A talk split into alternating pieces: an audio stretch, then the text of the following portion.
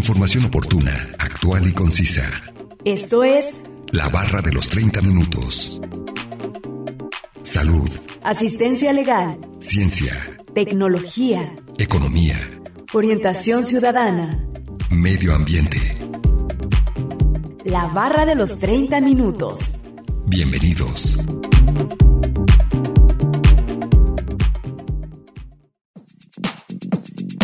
El vino es una bebida hecha de uva, mediante la fermentación alcohólica de su mosto o zumo. La fermentación se produce por la acción metabólica de levaduras, que transforman los azúcares naturales del fruto en etanol y gas, en forma de dióxido de carbono. Bienvenidos sean todos ustedes a la barra de los 30 minutos. Los saluda Gustavo Robles. Es un placer que nos sintonicen en el 104.7 de FM o en la página de internet udgtv.com, diagonal radio udg, diagonal colotlán. El día de hoy hablaremos acerca del vino y nos acompaña un especialista en el tema, así que no se muevan y sigan sintonizándonos con este interesante tema que hemos preparado para ustedes. Comencemos a escuchar el primer fragmento de la entrevista e información adicional que hemos preparado. Ciudadanía. ¿Me podría indicar cuál es su nombre y su cargo? Sí, este, buenas tardes. Eh, soy Blanca Lilia Villegas Lugo, maestra del CUSEA de medio tiempo, eh, profesor investigador asociado B en el área de turismo. Muy bien, maestra Blanca. Para hablar acerca del vino, en sí, ¿qué es el vino? El vino es el producto de la fermentación alcohólica del jugo de la uva fresca. Muy bien, entonces es una bebida alcohólica. Ajá, así es. ¿Dónde nace el arte de hacer vino? Pues mira, ahí tenemos este, unos datos. Eh, uno que nace este, en, pues, en China, sabemos que en China desde hace 4.000 años eh, ya conocían el proceso de la fermentación de la uva. Y en Egipto, este, en el siglo XIV antes de Cristo, ya conocían la viticultura. pero hay otro otro dato también de la Mesopotamia. En el Medio Oriente también, eh, en esa región eh, de, de Mesopotamia, se encuentra también eh, cerca de los ríos Tigris y Éufrates, donde actualmente es Irak. También ahí, hace 8.000 años, también se empieza a conocer como la parte de la viticultura. Ah, muy bien. ¿Y cuál cree usted, para usted más bien, eh, que es más su origen?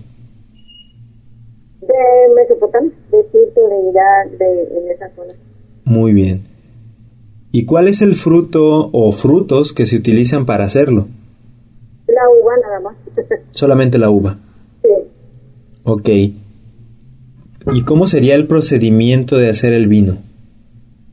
El procedimiento es, mira, son eh, procedimientos a diferente cada tipo de vino, pero digamos como el principal para cualquier tipo de vino sería vendimia, estrujado y despalillado.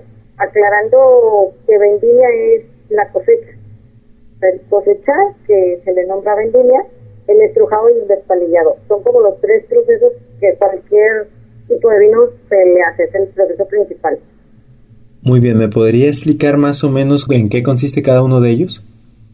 Sí, la vendimia la, la cosechas a recoger la uva este, y llevarla a contenedores donde el estrujado es donde presiona la uva para sacar el jugo. El despalillado es quitarle el raspón, o sea, el palito que le llamamos de la uva, eh, se lo quitan. Eh, y te digo, dependiendo de, de, de qué tipo de vino queremos, se quiere procesar o se quiere sacar, este, se, se deja o no se deja el raspón, que es el, el, el palito chiquito que conocemos de la uva, ¿no? Es- esos son los, los procesos. Obviamente que ya de ahí se pasa a las barricas para este, la fermentación o a otros contenedores para fermentar y después a las barricas para seguirse fermentando dependiendo este, de qué tipo de vino que quieren producir, o sea, ya sea eh, de reserva, de gran reserva, vinos jóvenes, depende mucho ya de, del proceso que quiera cada enólogo, ¿no? Cada, cada este, el dueño de las vendimias. Claro, maestra. ¿Y cuánto tiempo aproximadamente lleva este proceso desde su cosecha hasta eh, pues ya tener el producto finalizado? A la venta, oh, pues depende de muchas cosas. Depende de los climas. Ahorita tenemos un problema del calentamiento global que les ha cambiado mucho los climas, pero depende también las cosechas, cómo se, estén dando. Eh, depende del, te digo, el producto que se quiera sacar, porque si quiero un vino gran reserva, pues se va a tardar más de un año, dos años, o tres años, o cinco años en sacar ese vino. Pero si es un vino joven, puede ser hasta menor de un año. Pero en el proceso anterior de la vendimia y todo eso, pues sí, es más de un año, porque se, tiene que esperar a las cosechas que te digo, han cambiado por el calentamiento global, han cambiado y, se ha cambiado de meses, cuando antes se, se, cosechaba en julio, ahora se cosecha en agosto, en octubre, y entonces ha, cambiado. Entonces, uh, para un vino joven, si, si contamos desde el proceso de la cosecha, pues sí es más de un año. Aproximadamente más de un año. Y usted habló también de que existen diferentes tipos de vino. Eh, esto se basa que a su consistencia, su tiempo de añejamiento, ¿cómo es? Sí, sí, sí, o sea, pues digo, hay vinos, eh, vinos tintos que son jóvenes, o sea, tintos o blancos, o sea, en la clasificación de los vinos es eh, tinto, blanco, rosado y espumoso. Pero en cada vino tiene ese proceso de si son jóvenes, secos, reserva, gran reserva, eh, eh, es donde marca el añejamiento del vino. ¿Y cuánto sería el tiempo de añejamiento en cada uno de ellos? Ah, pues mira, el joven, el vino joven es menos de un año. Lo, o los vino, vino seco puede ser mayor de un año. Y ya reserva más de tres años, el gran reserva más de cinco años. Sería el, el más añejo, podría decirse. Ajá. Bueno, hay vinos de que tienen 15 años, o sea que ya le procesan mucho más. Son vinos este, muy caros, pero que tienen más de 5 años pues en, en barrica. ¿Y entre más, más viejo, más añejo, más bueno? Pues mm, aquí sería, como siempre les digo, lo, se pasa que a veces el que te digan más añejo, más bueno, eh, depende del paladar de las personas. Podríamos decir que sí, porque tiene otras características, pero depende mucho del paladar de las personas. A lo mejor hay un vino eh, más añejo y a las personas no les gustan, y les gustan vinos más afrutados o más, más secos. pero al, digamos, en el contexto podríamos decir que sí, ¿no? Entre más añejo tiene el mayor característica que lo hace rico al vino, ¿no? Y más intenso, me imagino. Y más, más fuerte, más con cuerpo, lo que le llamamos, ¿no? Claro. Eh, ¿Y cada uno de estos vinos, del espumoso, el añejo, el rosado y el blanco, tiene este, este tipo de tiempos? Es diferente, es diferentes tiempos, porque eh, te repito la por ejemplo, el, vino joven no puede estar más de un año en barrica porque eh, se pretende tener un vino afrutado, ¿no? Y el, el añejo, o el reserva, o gran reserva, que son los añejos, pues son más, más tiempo, depende del tiempo. El rosado, obviamente, también es, eh, podríamos considerar que es un vino joven, eh, porque no se deja mucho tiempo en fermentación para que no agarre precisamente el color tinto, sino que quede en rosado, entonces es menos tiempo, es menos de un año. ok, también tiene esas características individuales cada uno de ellos. No olviden que nos pueden compartir sus temas de interés al 499-99, 242-33 y al 800-701-9999. Además pueden encontrarnos en Facebook como la barra de los 30 minutos. A continuación, escucharemos una cápsula informativa referente al tema de hoy. El vino está formado por diferentes componentes, de los cuales el principal es el agua, que está presente entre el 82% y un 88%.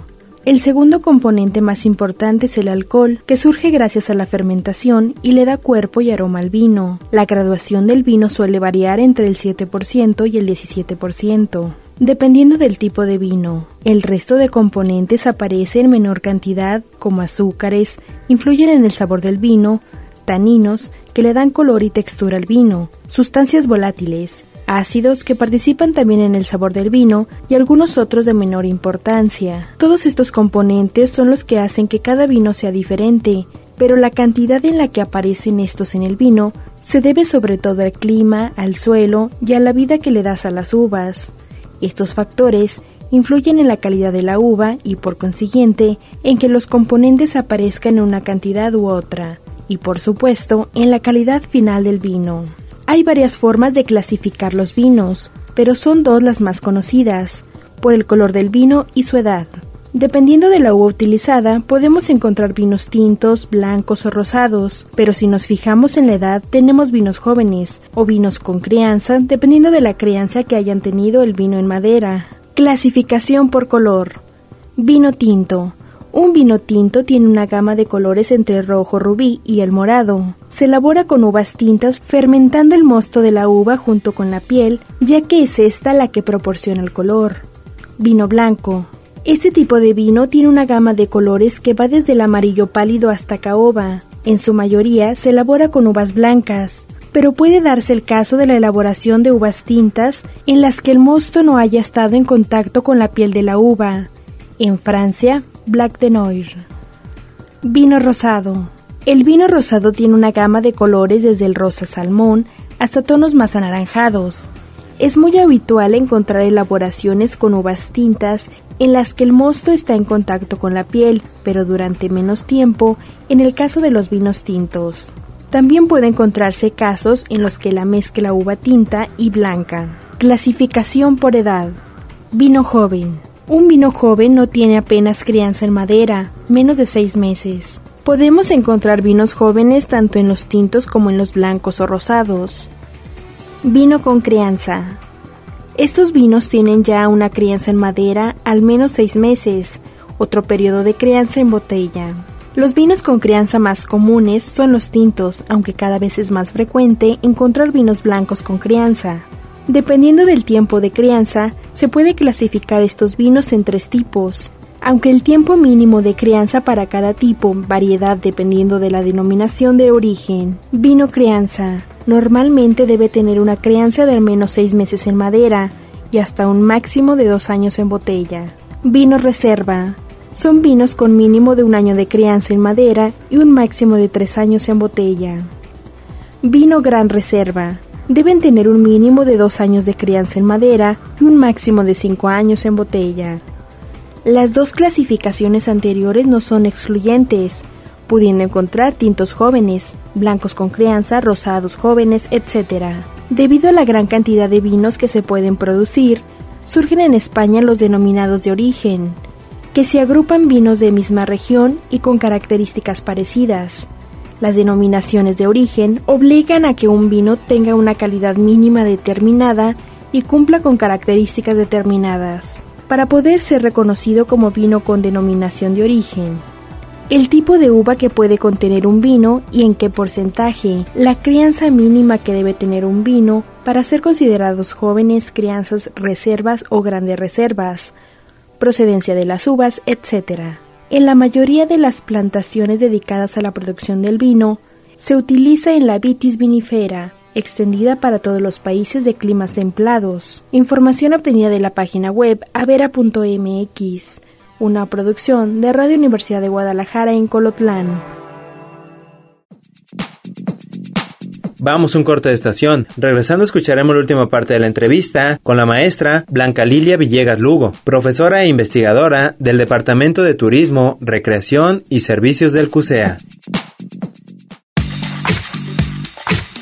Conoce aspectos básicos de temáticas diversas. Esto es La Barra de los 30 Minutos. Estamos de regreso.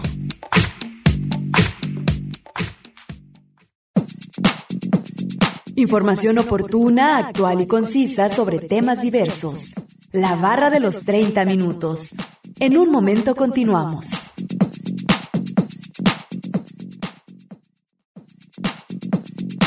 Estamos de regreso en la barra de los 30 minutos, en el 104.7 de FM o en la página de internet www.radio.udg.mx diagonal colotlán, escuchando el día de hoy el tema del vino. Vamos a escuchar la última parte de la entrevista con la maestra Blanca Lilia Villegas Lugo, profesora e investigadora del Departamento de Turismo, Recreación y Servicios del CUSEA.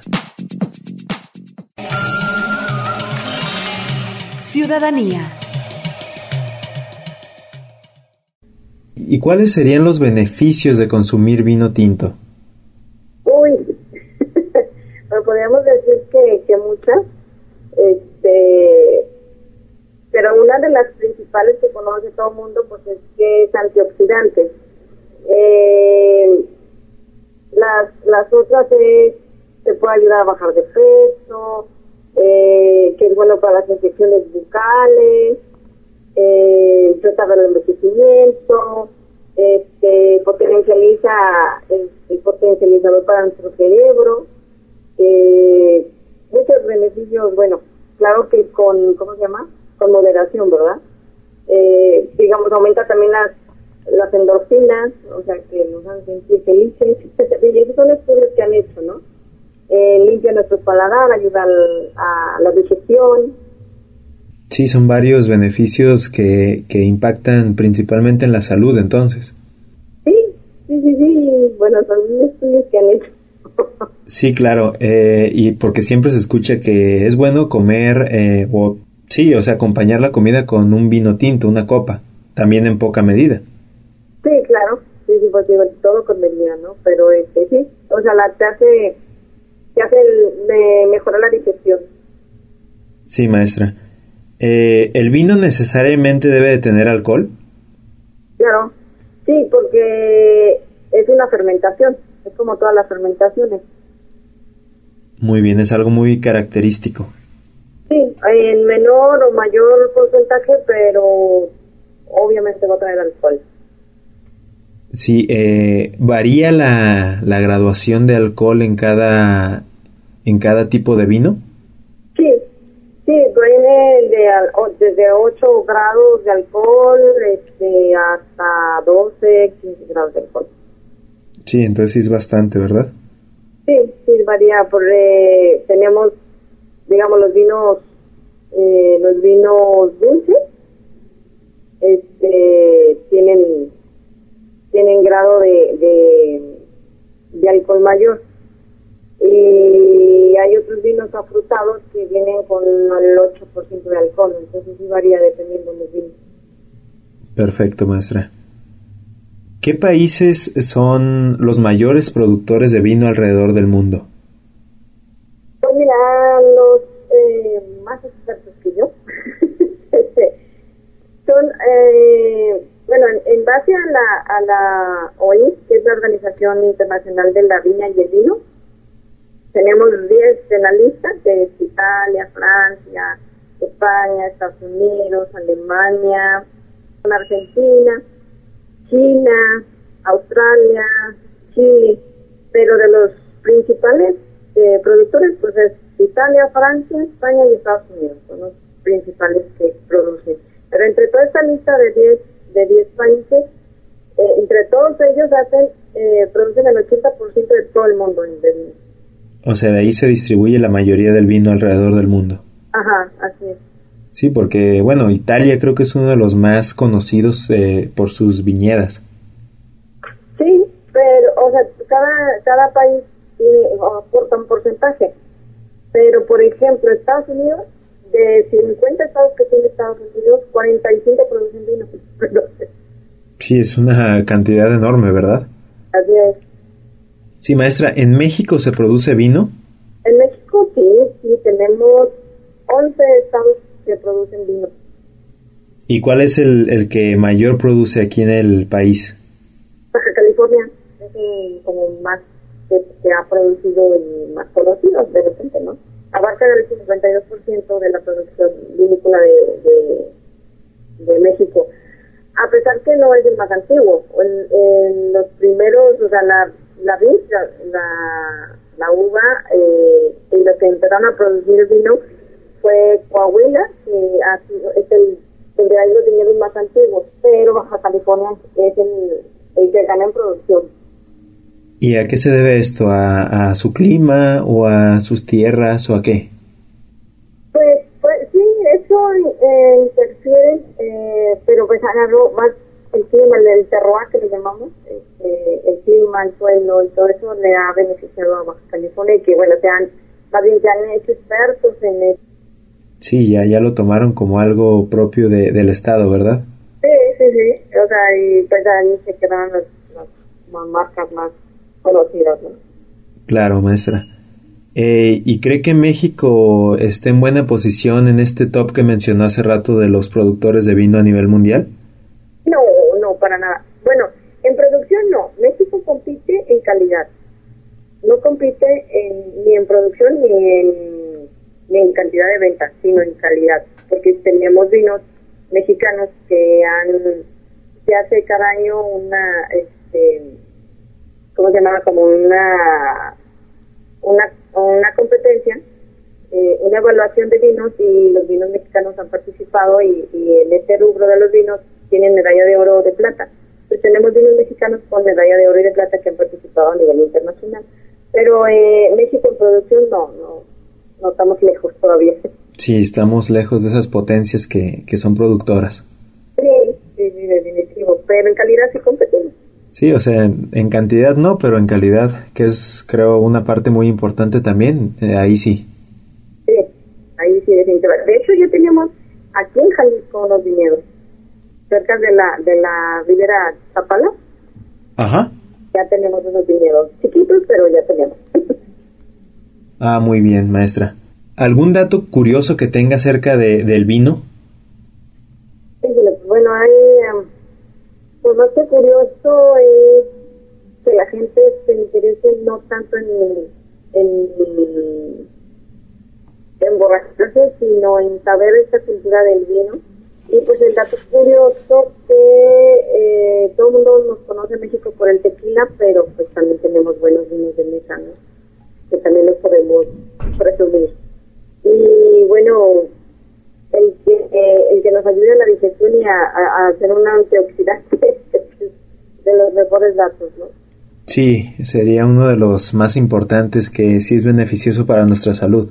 Sí, y que aparte, bueno, un este, un, un probar un vino o catar un vino, pues lo haces con amigos o que también te ayuda a reunir a la familia, ¿no? Y a amigos y pasar un buen rato.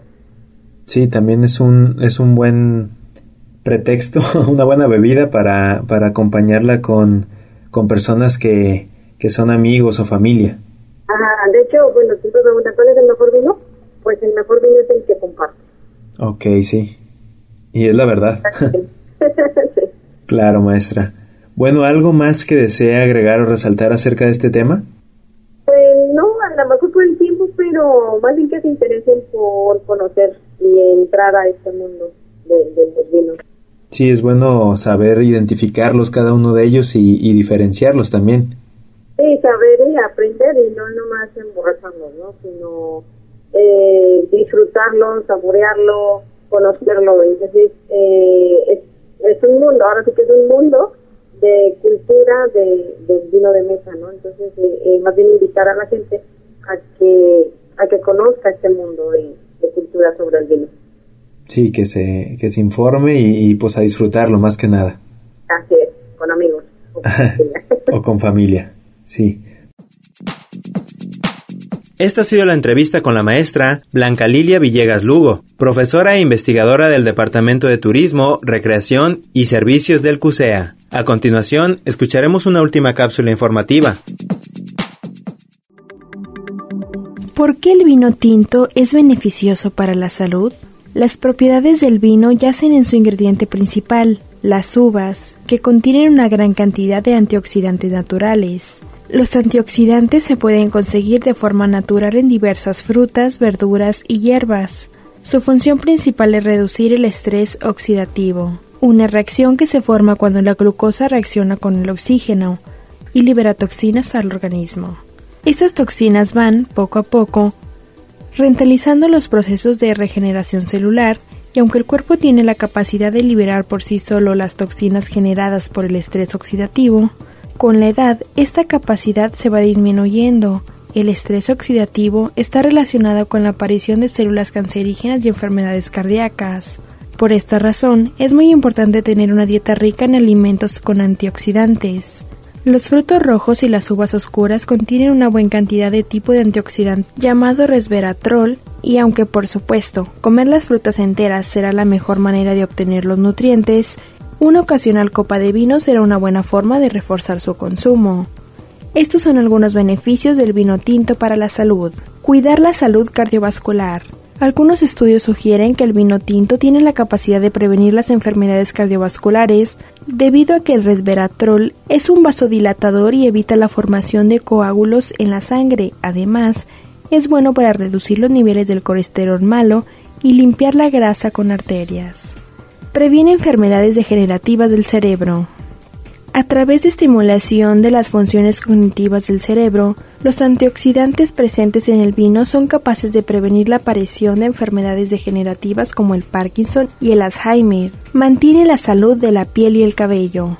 Los antioxidantes retrasan el envejecimiento de las células del cuerpo, por lo que tu piel se verá más sana y con cabello más fuerte y brillante. Tener una dieta alta en antioxidantes naturales es la mejor manera de mantener la elasticidad en la piel y lucir más joven. Reduce el riesgo de diabetes tipo 2. Los antioxidantes presentes en el vino tienen la capacidad de contribuir en la metabolización de la glucosa, por lo que reduce el riesgo de desarrollar esta enfermedad. También se ha demostrado que el vino es saludable para personas que ya tienen ese tipo de diabetes, pero si es tu caso, deberás consultar a tu médico y siempre beber con moderación. Información obtenida de la página web avera.mx, una producción de Radio Universidad de Guadalajara en Colotlán. Acabamos de escuchar la segunda y última cápsula informativa y vamos a concluir con el tema del vino. Agradecemos la entrevista a la maestra Blanca Lilia Villegas Lugo, profesora e investigadora del Departamento de Turismo, Recreación y Servicios del CUSEA. No olviden que si se perdieron algún programa, pueden escucharlo o descargarlo desde el sitio web www.radio.dg.mx diagonal colotlán, dar clic en la opción podcast y después seleccionar la barra de los 30 minutos, donde encontrarás todos los temas. Sigan sintonizándonos y no olviden escucharnos de lunes a viernes a las 11.30 de la mañana y a las 11.30 de la noche en retransmisión. Y los sábados no se pierdan el maratón de la barra de los 30 minutos, donde se pasan los 5 temas de la semana. Es un placer haber estado con ustedes. Se despide Gustavo Robles. Hasta luego. Radio Universidad de Guadalajara en Colotlán presentó La barra de los 30 minutos. Información oportuna, actual y concisa sobre temas diversos. Gracias por habernos acompañado.